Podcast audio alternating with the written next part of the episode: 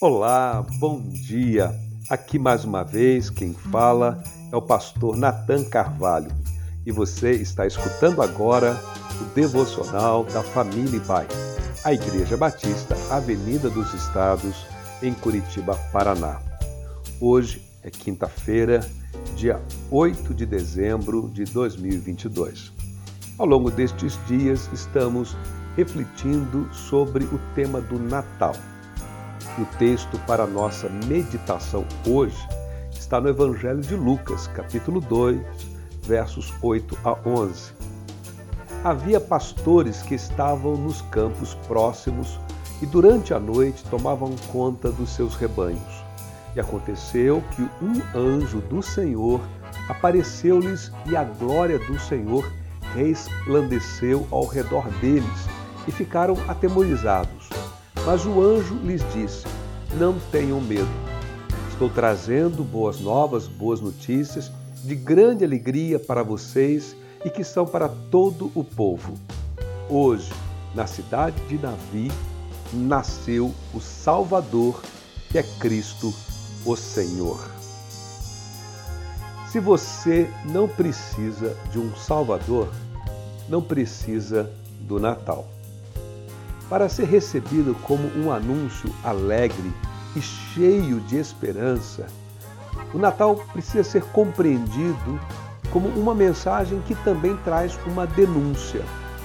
A denúncia está contida nesta afirmação: Hoje vos nasceu na cidade de Davi o Salvador, que é Cristo o Senhor. O Natal não terá seu efeito pretendido até que sintamos a necessidade de um Salvador.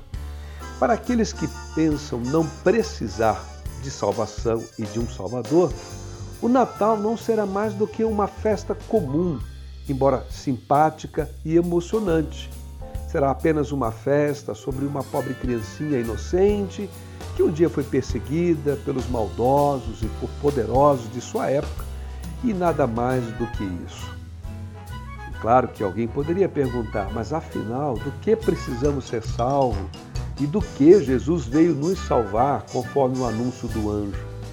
Alguns talvez pensem em salvação associando a ideia de sentir-se livre de uma doença, salvo da doença, da enfermidade, ou talvez do desemprego, de dificuldades financeiras, ou talvez de problemas nos relacionamentos, no casamento, enfim, salvo dos problemas e dificuldades comuns da vida de todos nós. Fato, a Bíblia nos diz que Jesus realizou muitos milagres e abençoou as pessoas nas suas mais variadas necessidades.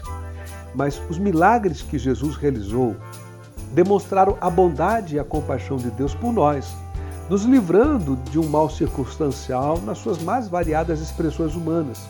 Porém, esta não é toda a verdade. As mesmas escrituras que registram esses milagres nos ensinam que todos os males aos quais estamos sujeitos na vida são como a ponta de um iceberg, de um mal que é muito mais profundo na superfície da história humana e que se assenta lá na condição espiritual do ser humano. A Bíblia chama este mal de pecado. O pecado é uma condição espiritual comum a todos os homens, um estado espiritual. É o maior mal pandêmico da humanidade e a explicação por trás de tudo que há de errado em nosso mundo e na natureza humana. A boa notícia, preste atenção, do Natal é que Jesus Cristo veio nos salvar desta maldição que é o pecado. Seus milagres são como gotas, amostras grátis desta plena salvação que ele veio trazer ao mundo. Salvação esta que, pela fé, está ao alcance de todo aquele que reconhece ser pecador e precisar de um Salvador. Sim, todos precisamos deste Salvador.